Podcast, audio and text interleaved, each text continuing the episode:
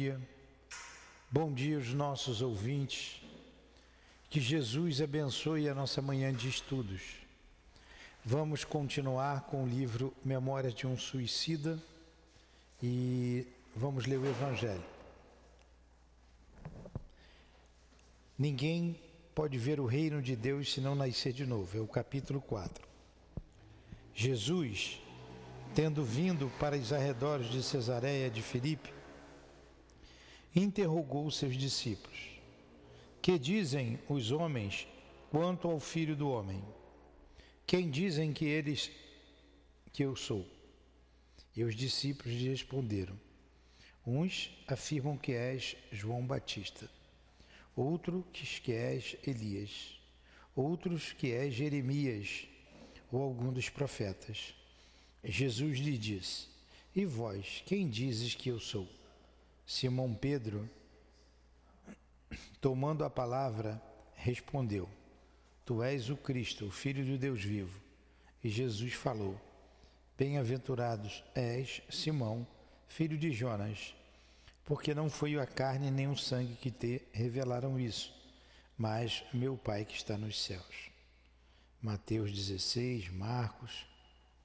Entretanto, Herodes, o tetrarca, ouviu falar de tudo que Jesus fazia e seu espírito ficou em dúvida, porque uns diziam que João havia ressuscitado entre os mortos, outros que Elias havia aparecido e outros que um dos antigos profetas havia ressuscitado. Herodes então falou: Eu mandei cortar a cabeça de João Batista. Portanto, quem é esse de quem ouço dizer tão grandes coisas e tinha vontade de vê-lo. Marcos. E de novo, Marcos, Mateus assinalam. Após a transfiguração, seus discípulos o interrogaram, dizendo: Por que dizem, pois, os escribas que é preciso que Elias venha primeiro? Mas Jesus lhe respondeu: É verdade que Elias deve vir e restabelecer todas as coisas, mas eu vos declaro que Elias já veio e eles não o reconheceram e o trataram como quiseram. É assim que farão sofrer o filho do homem. Então seus discípulos compreenderam que era de João Batista que Jesus lhe havia falado. Mestre Jesus, nos reunimos em teu nome para estudarmos a doutrina espírita.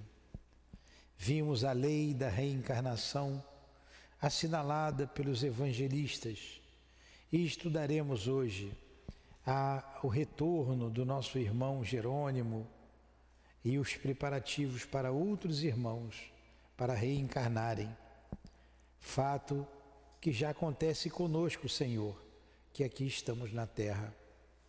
Ajuda-nos a compreender esta lei, a compreender o que nós encarnados estamos fazendo aqui e com o teu evangelho não nos deixe nos perder com o teu evangelho e com a doutrina espírita. Por isso, enviai os teus mensageiros de amor, o nosso irmão Leon Denis, responsável por esta obra, junto com a irmã Ivone e o Camilo. Em nome desses irmãos queridos, em nome de Allan Kardec, do nosso irmão altivo e da coluna de espíritos que dirige o nosso SEAP. Evocamos as nossas irmãs queridas, a minha amada Lurdinha, para que, em nome desses espíritos, novamente, em nome do amor, em nome do nosso amor, Maria de Lourdes, do teu amor, Jesus, e do amor de Deus acima de tudo, iniciemos os estudos desta manhã. Que assim seja.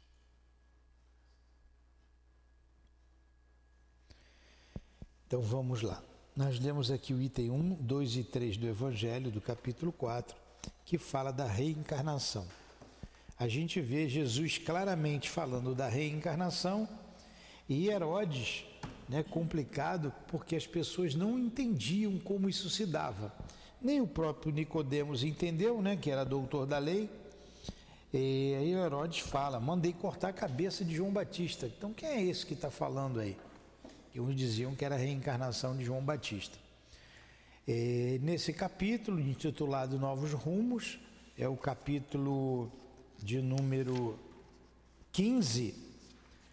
É, aqui, Jerônimo vem visitar os amigos, depois que eles vieram da terra em trabalho, e ele conta que vai reencarnar. Vai reencarnar como um rico fazendeiro no porto.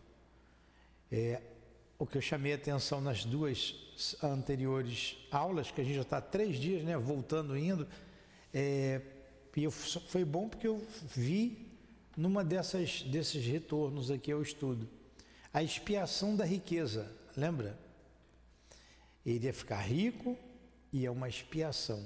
Ele ia perder tudo novamente, como perdeu, e ia lutar contra o egoísmo, contra a vaidade, contra o orgulho, porque ele ia administrar os seus bens e bens alheios com a honestidade, porque ele também foi desonesto, e, a, e se comprometeu, porque não teria filhos, a cuidar dos órfãos aqui na terra. Aí perguntaram que família que você vai reencarnar. Aí foi dito a eles que não, ele nem ele sabia direito, só ia saber no momento. E a curiosidade do Camilo foi é, combatida pelo irmão responsável pelo Jerônimo, que eu não me lembro o nome dele, Ambrósio, isso aí, Ambrósio, dizendo que não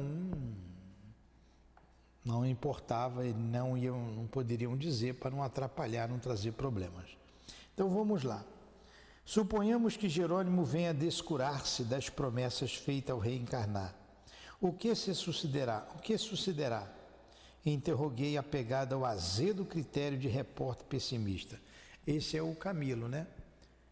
Então, se ele falir nisso tudo, se ele não abrir o abrigo que ele se comprometeu, se ele cair pela vaidade, porque ele vai ser bajulhado, rico, jovem, vai ser paparicado por todo mundo. Aí vem a resposta. A consciência inquietá-lo-á perenemente. E mais tarde, regressando à espiritualidade, se envergonhará de ter faltado com a palavra, compreendendo, ademais, a necessidade de cumpri-la em uma nova migração terrena. Esperamos, no entanto, que tal não aconteça, no caso em apreço. Jerônimo possui o principal fator para realizar o prometido: a boa vontade, a ternura pelo órfão abandonado. Olha, espero que ele não tenha falido, né? A gente agora espera isso, que já foi, já voltou. Mas como sempre fazemos, e nós estamos reencarnados, os nossos guias, e nós dissemos para eles também: Espero não falir. E nós planejamos a nossa reencarnação. E eles disseram: Espero que vocês não falham, vamos estar junto de vocês. Aí vamos lá para alguns fatores. Né? Família, vocês todos têm família, o lar, o trabalho profissional, a formação, essas coisas todas. Porém, tem um fator muito importante na nossa vida, que é Deus. Abaixo de Deus, o Cristo. Abaixo do Cristo, a doutrina espírita, não é? Então nós temos aqui, quando o guia da casa traz uma mensagem e assina dizendo um trabalhador do Cristo, ó, ele não falou um trabalhador da casa, um trabalhador, um trabalhador do Cristo. Nós trabalhamos para o Cristo. Esse é um compromisso que nós assumimos. E assumimos numa casa espírita. Tanto que vocês são egressos de outras casas, como eu sou egresso de outra. Essa casa caiu de paraquedas na porta de vocês, está na portinha de vocês. A casa tem tudo que a gente precisa, só sai por orgulho. Não adianta dizer que saiu daqui com raiva do presidente, com biquinho, com melindre. É orgulho, orgulho puro. A casa está aí aberta com trabalho, com estudo, tem trabalho para todo mundo, não é empecilho para ninguém. Não é empecilho para ninguém. E se chegou aqui é porque tem compromisso aqui com o grupo, com o local, com os espíritos da área. O, a espiritualidade não iria. Claro, o homem materializa o pensamento deles, uma casa daquele tamanho, que está sendo feita aqui do lado. Estou todo empolado de mosquito, vim de lá agora. À toa. Não, nós temos compromisso e nós nos comprometemos. Aí nós estamos estudando aqui o que? Os desertores. Está lá no Obras Póstumas. Imagina a gente chegar lá como. E aí? Ah, não deu, o Newton é muito chato, não aguentei o Newton. não aguentei seu Newton. É mesmo, você não aguentou seu Newton? Olha lá as crianças lá. Olha o que você deixou de fazer. Ah. Aí vai ter que voltar. Exatamente o que ele disse aqui para o Jerônimo. A consciência inquietá-lo-á. Então a consciência vai nos inquietar.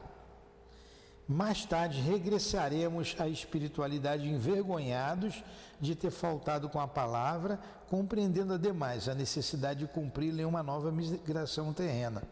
Necessidade de cumpri-la numa nova migração terrena. Vai ter que voltar de novo e começar tudo novamente, passar pelas mesmas dificuldades. Vai encontrar outros Newtons pela frente, porque a gente se milindra à toa. Tem que vencer isso para poder trabalhar, para poder fazer a parte que nos toca. Se estamos aqui é porque deixamos de fazer lá atrás ou fizemos errado. Retornamos. Poxa, facinho, na nossa porta, na minha, na de vocês. Imagine o seguinte: se não tivesse essa casa aqui, se ela não tivesse começado, vamos pensar na nossa casa. Você estaria lá no Bezerra ainda? Eu estaria fazendo o trabalho que eu estava fazendo. Hum? Eu estaria fazendo o trabalho que eu estava fazendo. Você estaria lá no, no outro? Né? É, enfim, e será que era aquele trabalho que tinha que fazer? Mas quem ia responder? Aquele que teria que abrir. Aí eu iria responder. Não, mas eu não quis fazer, eu ia ter um monte de motivo. Tudo bem, você usou o teu livre-arbítrio. Você achou melhor correr na praia, continuar correndo na praia como eu fazia, todo dia. Cedinho. Tudo bem, Aleia. Você correu, correu, correu, correu na praia, nadou, nadou e morreu. Hã? E morreu na areia. E morreu, porque vai morrer do mesmo jeito. E provavelmente morria antes até do tempo, né? De ataque cardíaco lá, de tanto que o coração vinha na boca batendo. E agora? Aí você vai lembrar Putz, é mesmo. Então vai voltar. Agora voltar quando, em que condições, é, em que situação. Aí a Lurdinha que eu tanto amo foi embora, não vai dar para voltar junto dela, com ela. E aí? Quanta coisa a gente passa por nossa própria culpa. Como a gente vê os espíritos se lamentando ali, meu Deus, não era para fazer isso. Cara, por que, que você se mata? A gente nem pergunta, né? Isso aí. A gente não faz. O próprio espírito responde: Putz, me matei. Faltava tão pouco. Essa semana mesmo o espírito disse assim: faltava tão pouco. Faltavam uns dois anos para ele desencarnar. Ele vai e se mata. Quer dizer, vai ter que voltar. E estacionado. Revolta contra a lei de Deus. Já tinha passado um perrengue danado. Passa tudo novamente. E na última curva, os acidentes acontecem perto de casa, no final. Você sai todo empolgado para dirigir, não é? Você vai cansando, cansando, quando está aproximando, você vai relaxando, aí que acontece o acidente. Você cochila, a vida é a mesma coisa. A gente só vai dizer, não, consegui pelo menos vencer parcialmente, se não totalmente, no último suspiro. tem que estar atento constantemente. Então, isso aqui, esse parágrafo me fez pensar, me fez raciocinar bastante. E se não tivesse feito? E agora que está feito, como é que vai ser daqui para frente?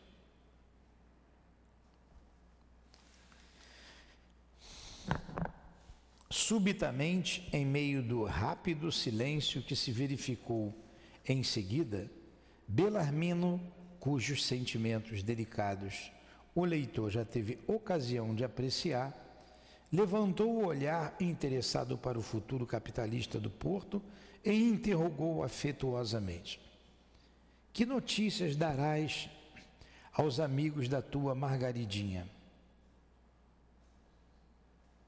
Transportou-se sempre para o Brasil? E Albino continua na prisão? Sua Majestade interessou-se por ele realmente? Aí ele perguntou, né? Uma curiosidade boa, né? E como é que tá teus filhos? Como é que tá Margaridinha? Ficou direto lá no Brasil e Albino, está lá na África. O rei se interessou por ele, como é que tá? Aí ele vai responder: Ah, sim, fez o inconsolável pai suicida, como se houvesse vibrado acordes pungentes nas mais sensíveis cordas do seu coração. Estava mesmo para vos participar alvíceras. Quer dizer, estava mesmo para dizer as coisas, as novidades, alvíceras são novidade, né? Nunca mais pude visitá-los, como sabeis, por não me permitir a situação moral, apaixonada, capaz de muitas indiscrições. No entanto, estou seguramente informado de que Margaridinha, chegando ao Brasil, casou-se com um compatriota, homem honesto e probo, que lhe ofertou afeição leal e um nome honrado. Louvado seja Deus, que bem faz a minha alma o dar-vos esta notícia. Quanto ao Bino, é comerciante, embora modesto, em Lourenço Marques. Corresponde-se assiduamente com seu amigo Fernando, que o tem aconselhado muito honradamente, que todos os esforços envidou para favorecer-lhes meios honestos de viver, instruindo-o ainda ademais na ciência do espírito, da qual é fiel adepto.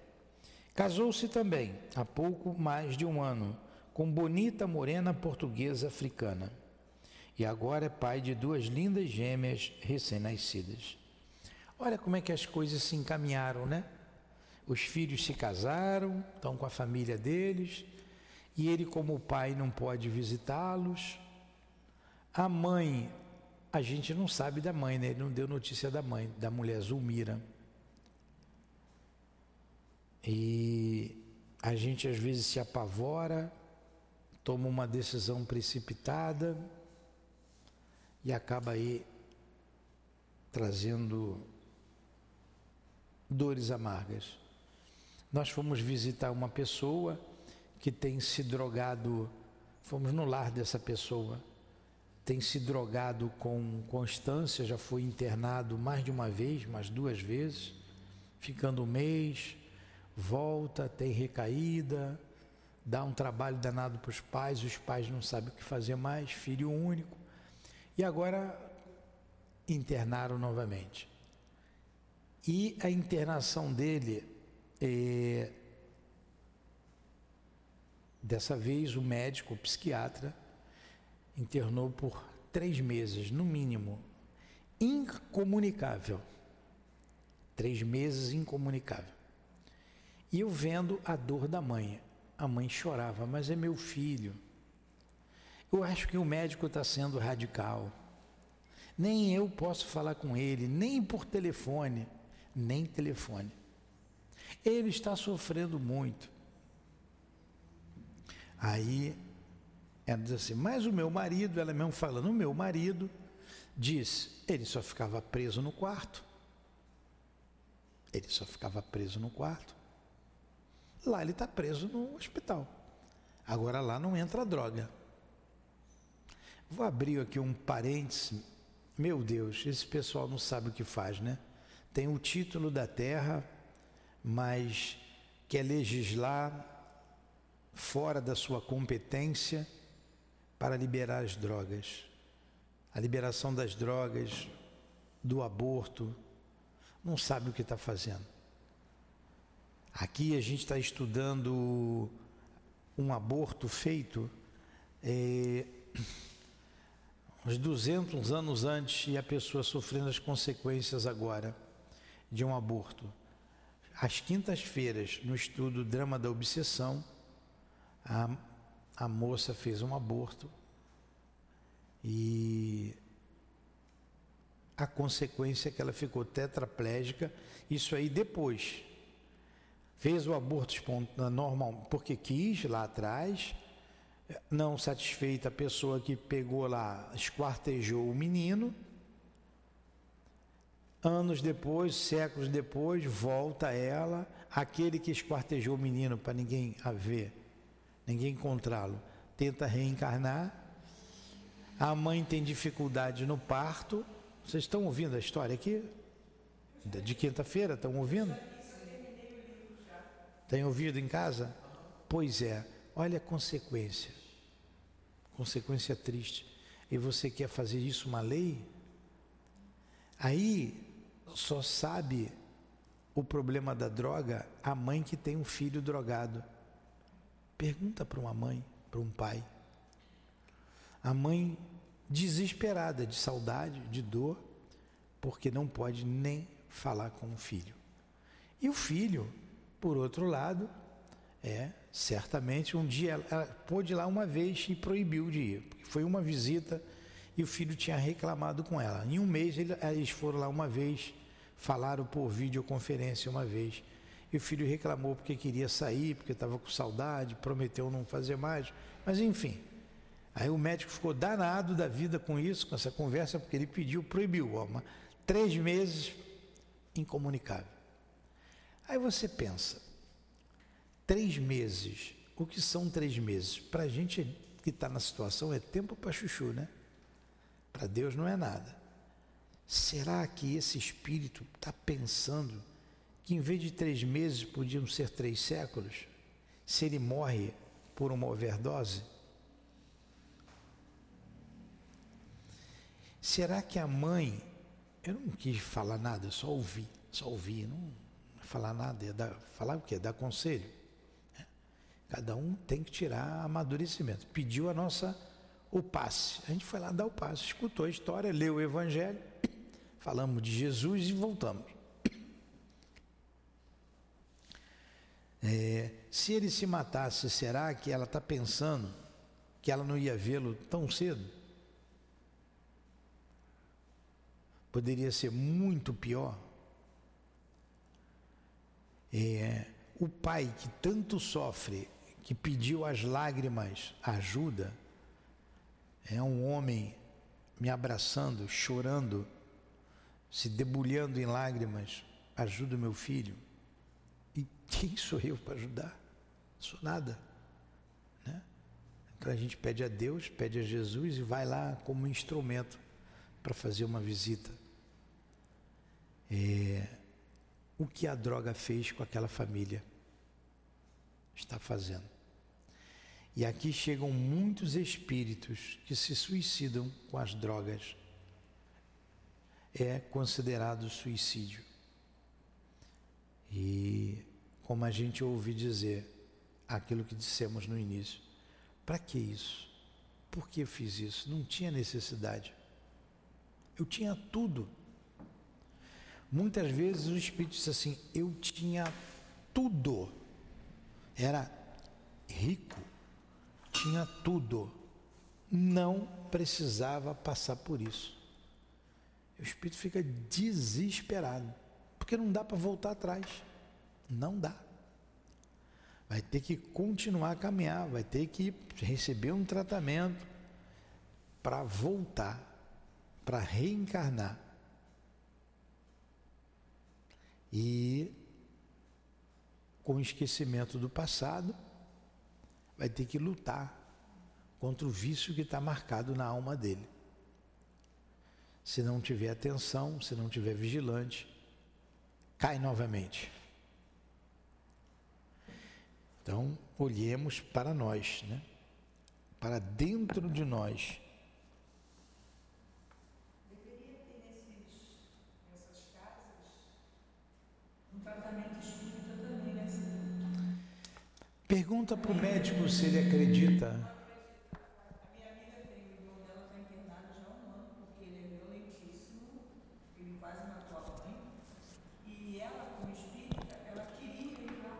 dia, ler o não permitiram.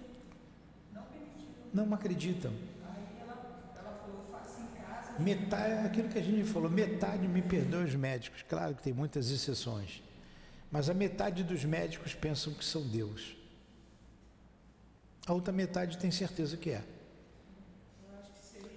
Então, o que, que você vai falar para o médico? Não, que eu vou dar o passe, que é um espírito. Ele vai dizer para você, ou você faz o tratamento comigo ou leva na macumba. Ele vai dizer. Ou leva para a igreja. Eles não acreditam, não aceitam. É. Orgulho. Pois é. E o que nós sabemos? Que precisa de ambos. Precisa do médico. Precisa do médico, precisa do médium, do tratamento espiritual. Porque senão ele sai e vai fazer o que ele gosta de fazer fora do corpo. É, nesse caso aí, o, chegando aqui, né, aí a, a, Dilane falou que o Espírito disse assim, ele continua o mesmo, ele não mudou nada, porque todos os dias ele sai do corpo, ele vai fazer tudo o que ele fazia. Ele não mudou nada. Tudo que ele fazia na encarnação anterior, eu não vou dizer o que é para não identificar ninguém. O que ele fazia lá atrás e que tem as perseguições de hoje, ele continua fazendo quando sai do corpo. Se você não atender o lado espiritual, paralelo ao lado material, com o médico, fica sem eficácia. Não adianta tratar só aqui, como não adianta tratar só lá. Tem que tratar os dois lados.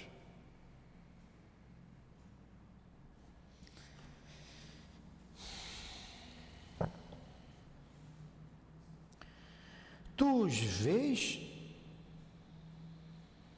Dê certo, ó Jerônimo, se bem os não visite, não os visite, não os visite, né?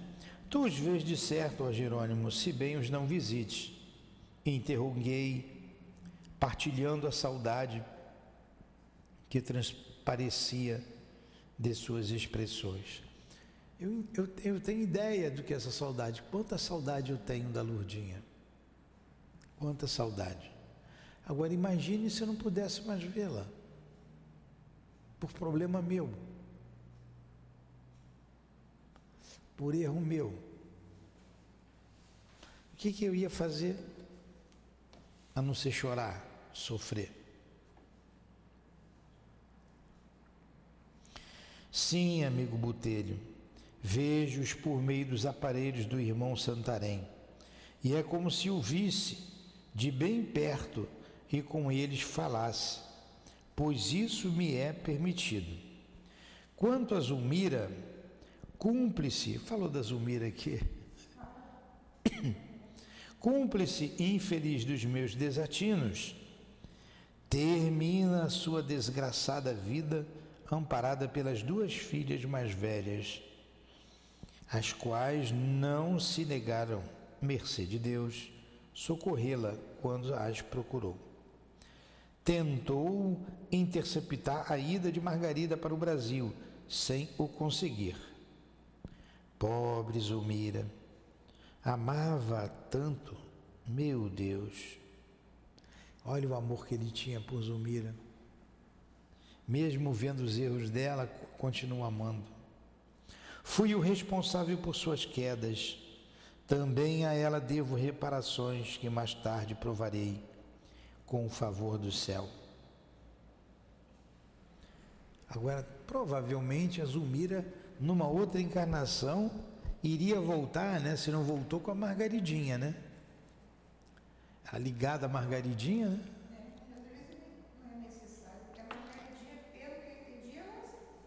Ficou bem, né? Dois dias depois, Roberto de Canalejas voltou a visitar-nos de posse, deu um convite de irmão Teócrito para a noite.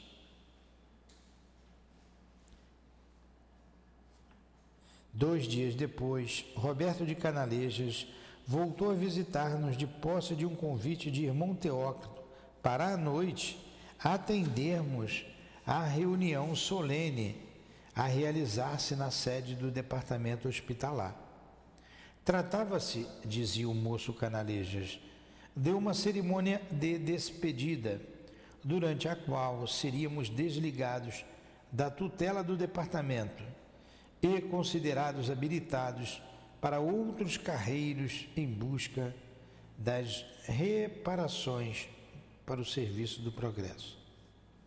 Dos bairros anexos aos hospitais, seguiriam antigos tutelados a assistirem ao importante conclave que a todos profundamente interessava.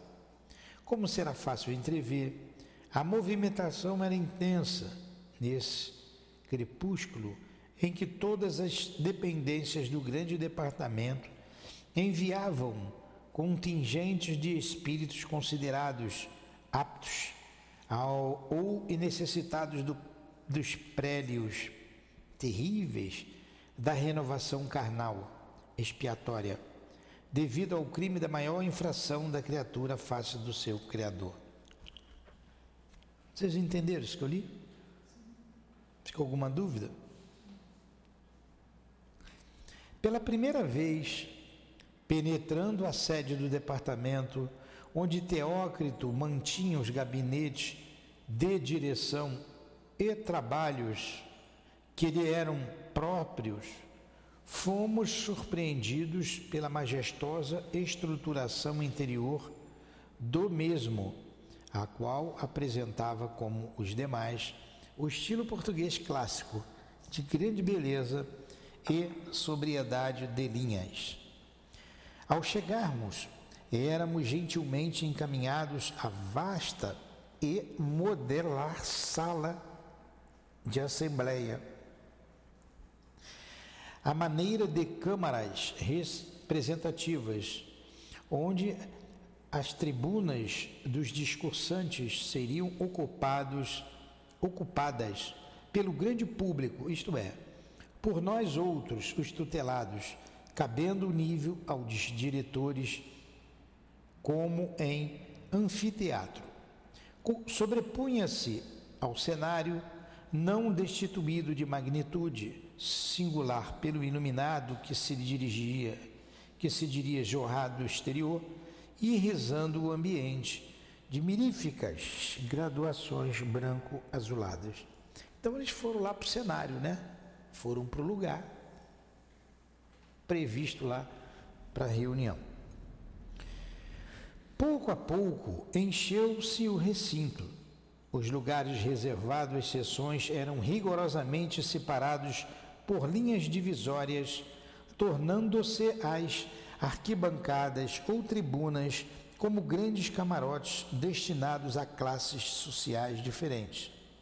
Ali, porém, se não era social a diferenciação existente, era, não obstante, moral e vibratória, o que quer dizer que os grupos que enchiam cada camarote harmonizavam-se satisfatoriamente, apresentando grau idêntico na escala das responsabilidades, dos méritos e deméritos, enquanto conosco assim acontecia.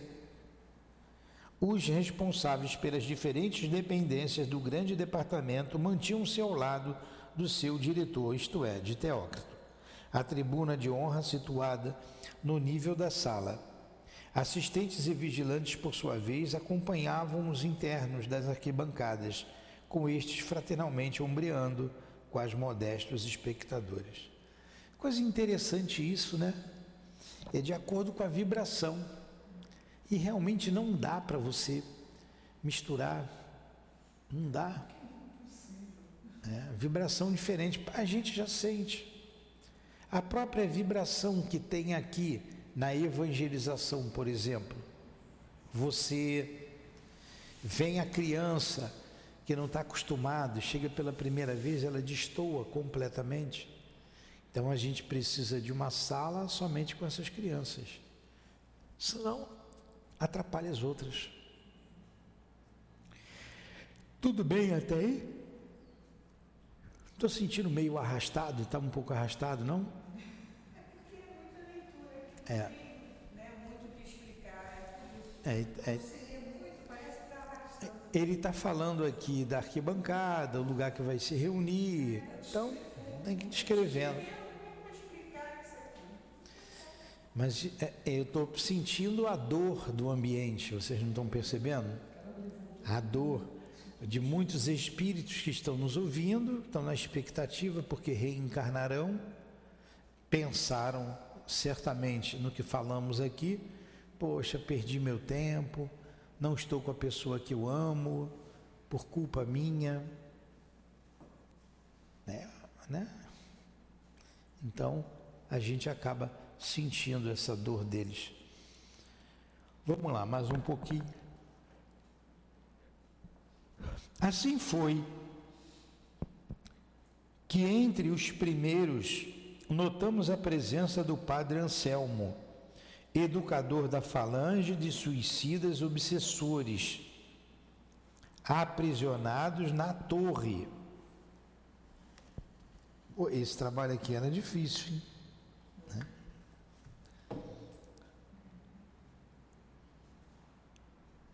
De irmão Miguel de Santarém, o abnegado conselheiro do isolamento, de irmão João, o venerável ancião, guia paciente e caridoso da triste falange do manicômio, todos ladeando o diretor do departamento responsável, por sua vez, pelo Hospital Maria de Nazaré. Ao passo, que é, que é o irmão Teócrito, né? Ao passo que seus assistentes se mantinham conosco, exceção feita de Romeu e Alceste, que, como iniciados, pertenciam à gradação mais elevada na hierarquia espiritual, não obstante a qualidade de discípulos de Teócrito. De longe podíamos bem distinguir a claridade argêntea que descia de majestosa cúpula. Alguns antigos companheiros, como Jerônimo, cabisbaixo e pensativo, como a Genopenalva, o obsessor convertido, sob cuidados de Padre Anselmo e Olívia de Guzman, depois de 38 anos de pacientes esforços isso é que é paciência, hein? 38 anos doutrinando o espírito ali. E cujas feições severas, duras, dir-se-iam traduzir desconfianças, expectativa ansiosa e sombria, pavor indefinível. Em meio à augusta simplicidade, no entanto, foi que se desenrolou a magna cerimônia. Nenhuma particularidade ou traço de ineditismo surpreendeu nossas atenções ávidas do sensacionalismo mórbido da terra. Praza aos céus que um dia os homens encarnados, responsáveis pelos graves problemas que agitam a humanidade, aprendam com os espíritos a singeleza que então tivemos ocasião de apreciar quando se reunirem em festividades ou deliberações. No entanto, tratava-se de uma sessão magna, em a qual se desenvolveriam destinos de centenas de criaturas que se deveriam recuperar do erro a fim de marcharem para Deus. Então a reunião se tratava sobre a reencarnação, né? De um grupo de espíritos, uma centena, algumas centenas de espíritos. Uma reunião importante. Alguma coisa? Aí a gente vê a ignorância do homem, né? Para se recuperar com mais ou menos um espírito, 38 anos de paciência. Aí, em três meses, ele quer recuperar um. É, o outro com três meses, tá? Não, já, não chegou a três meses ainda, não chegaram os três meses. Está com um mês já está desesperado. Então, aí eles querem, três meses vai resolver. É, não vai resolver. É um problema do espírito que vai ter que ter cuidado até o último dia de vida.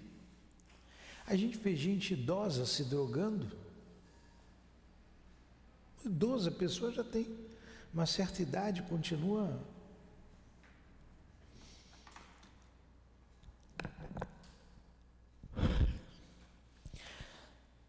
Efetivamente, Teócrito levantara-se, deixando irradiado o semblante fino quase translúcido, um sorriso amável para seus pupilos, como se muito fraternalmente os saudasse.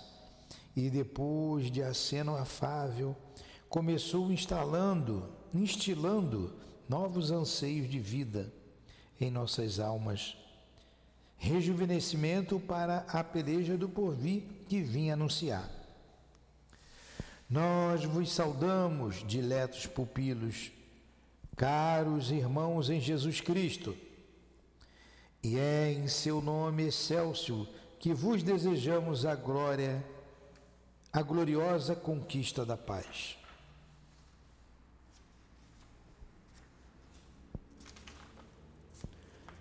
A voz do insigne diretor, porém, ou as vibrações do seu pensamento generoso em nosso favor, o qual entendíamos como se se tratasse de sua voz, chegava ao nosso entendimento doce e murmurante, quase confidencial. No entanto, a grande assistência ouvia-o nitidamente, sem que um só monossílabo se perdesse. Espanhóis afirmaram mais tarde que o orador falara daquela noite em seu idioma pátrio havendo até mesmo expressões costumeiras do lar paterno, deles conhecidas desde a infância, o que muitos comovia e sensibilizavam.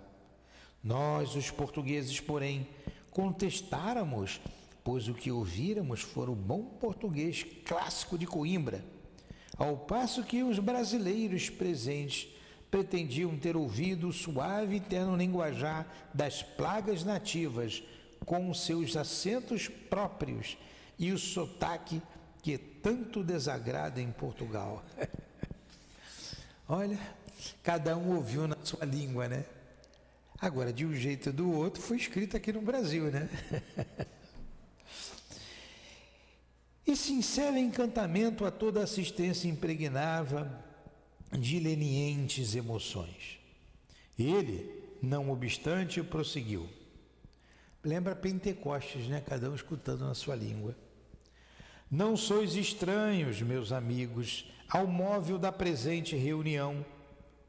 É o vosso futuro que aqui se delineia, o destino que vos aguarda, que será consertado em programação que devereis não apenas conhecer, mas acima de tudo estabelecer e aprovar. Desde o dia em que os umbrais desta colônia correcional se descerraram por ordens do alto, a fim de vos recebermos e hospedarmos, tendes vivido entre as alternativas de um hospital-presídio. Em vosso próprio benefício o fizemos, porém, para que mais fundas não se tornassem as vossas desgraças, mais ríspidas vossas responsabilidades nos desvios das inconsequências funestas que fatalmente vos teriam absorvido totalmente por séculos de gravíssimas transgressões, não fosse a intervenção caridosa do pastor imaculado que partiu à vossa procura ansioso por vos trazer ao aprisco. Agora, vamos ver aqui, ó, ansioso por trazer o aprisco. E olha o que ele disse. Vocês estão aqui nesse hospital prisão. O menino lá também não está no hospital prisão? Ele não pode sair de lá. Se ela lesse essa obra, pelo menos este capítulo, a mãe, ela compreenderia a necessidade dele estar lá. E quantos anos eles ficaram aqui sem poder ir à terra ver seus entes queridos? Então, é necessário esse isolamento para o reequilíbrio do doente, para a recuperação do, do, do doente. Aqui não é a cópia de tudo que tem lá? Olha aí o médico agindo certinho.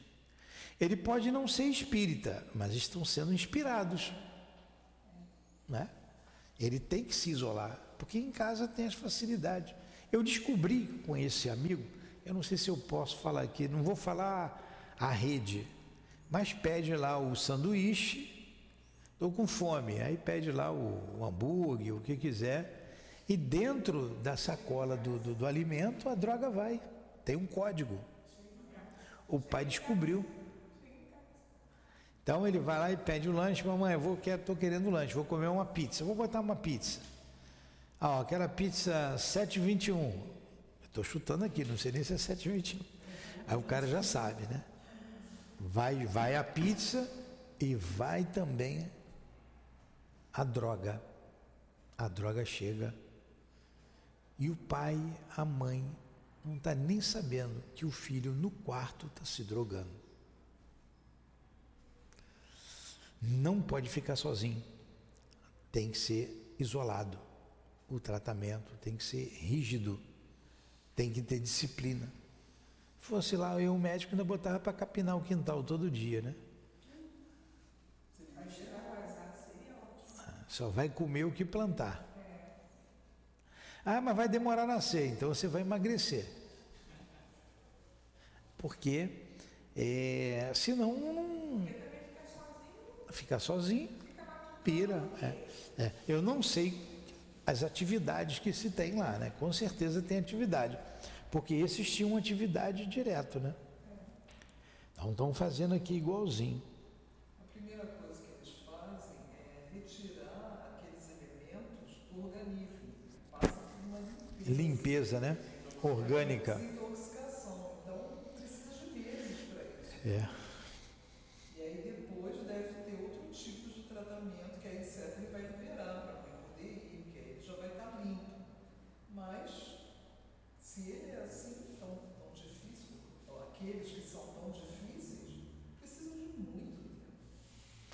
Aí você viu o, o tratamento, a necessidade de tratamento espiritual, porque tem os perseguidores que o incentivam à droga, tem os que se locupletam com ele.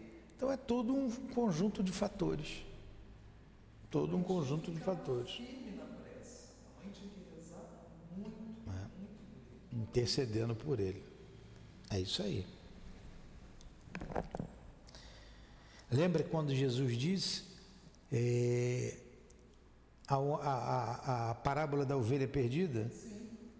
Pois é. No entanto, hoje venho para vos participar que, a partir deste momento, os mesmos portões que se fecharam sobre vós, aprisionando-vos por impositivos de severa proteção e vigilância, olha lá o que aconteceu com o garoto, descerram-se agora permitindo-vos liberdade. Sois livres da tutela do departamento hospitalar, meus irmãos. Tudo quanto a estes hospitais e a estes presídios competia tentar a fim de vos auxiliar na emergência crítica em que estáveis embaraçados foi realizado. Quer dizer, a gente já fez tudo que tinha que fazer por vocês. De agora em diante, novas tentativas se impõem no vosso trajeto. Novos afazeres e condições de vida reclamam da vossa parte atividades e energias que sinceramente desejamos sem esmorecimento nem tibieza. Pois já tereis bem compreendido que jamais, jamais haveis de morrer, jamais conseguireis desaparecer da frente de vós mesmos ou da frente da criação ou do universo. E isto acontece porque sois criaturas emanadas do fluido eterno da mente divina. Em vós reside a vida eterna daquele que vos concedeu a glória de vos criar à sua semelhança, o que equivale dizer que sereis como ele é, por toda a eternidade. Vede que possuindo vida eterna, finalmente, finalidade gloriosa, reclama vossa presença no seio da eterna pátria, onde o soberano Senhor do universo mantém a intensidade da sua glória. Caramba, o que, que eles devem ter sentido nesse momento, hein? Pô, livre, cheguei aqui, eu estava preso, estava um doido para sair, agora, de repente, livre para quê? O que, que eles vão fazer? Não dá mais. Vão voltar para a terra? Alguns sim. Só se for em trabalho, né? Vão reencarnar? Pois é. Você vai ver aqui que coisa interessante. Gente, já deu uma hora aí de estudo. Eu tenho que parar. Tá bom? Agora ficou bom o estudo, agora que esquentou. Olha, eu vou, eu vou, eu vou, eu vou lhe permitindo a liberdade. Eu vou só sublinhar aqui, não vou voltar aqui não. Semana que vem vocês lembrarem na página 374, quando ele fala, sois livres da tutela. Aí a gente começa aqui, vede, possuindo a vida eterna. Não é aqui que a gente parou agora? A gente vai aqui no, no verde.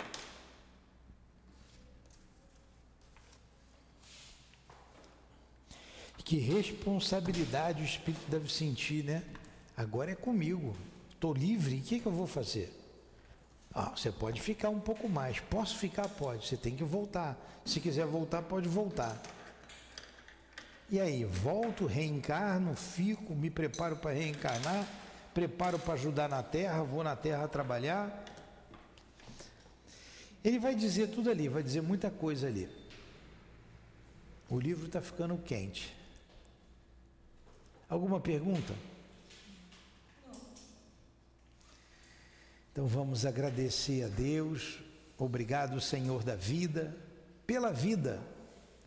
Já estamos vivos, não tem mais como voltar atrás. Estamos vivos, criados pelo teu amor, e o nosso destino, a perfeição. Ajuda-nos, Senhor, a perseverarmos sem medo, que jamais como disse ali o nosso irmão, jamais nos esqueçamos que somos espíritos imortais. Dai-nos forças para vencer a nós mesmos. Esperança àqueles que tropeçaram, que se reergam e caminhem com Jesus, iluminando os seus passos e que o mesmo Jesus ilumine os nossos passos, que estamos aqui reencarnados. Que Jesus nos ajude a reparar o mal que outrora fizemos, aproveitando as oportunidades que esta casa de amor nos oferece. Muito obrigado aos guias de nossas vidas, aos nossos anjos guardiães aos guias que nesta casa de amor nos recebe. Muito obrigado. A Leon Denis, a Allan Kardec, aos nossos amores, muitos já esquecemos momentaneamente, mas que velam por nós, torcem por nós, estimula-nos sempre. Muito obrigado. Que Deus abençoe a todos, conforte a todos derramando o seu bálsamo de paz, de alívio, de esperança sobre os irmãos suicidas que aqui se encontram. Sobre os irmãos suicidas que já estão acolhidos na grande colônia Maria de Nazaré, em seus diversos setores. que sejam bafejados pelo perfume das rosas que emana deste local, por esta alma tão querida, por este espírito tão querido a todos nós.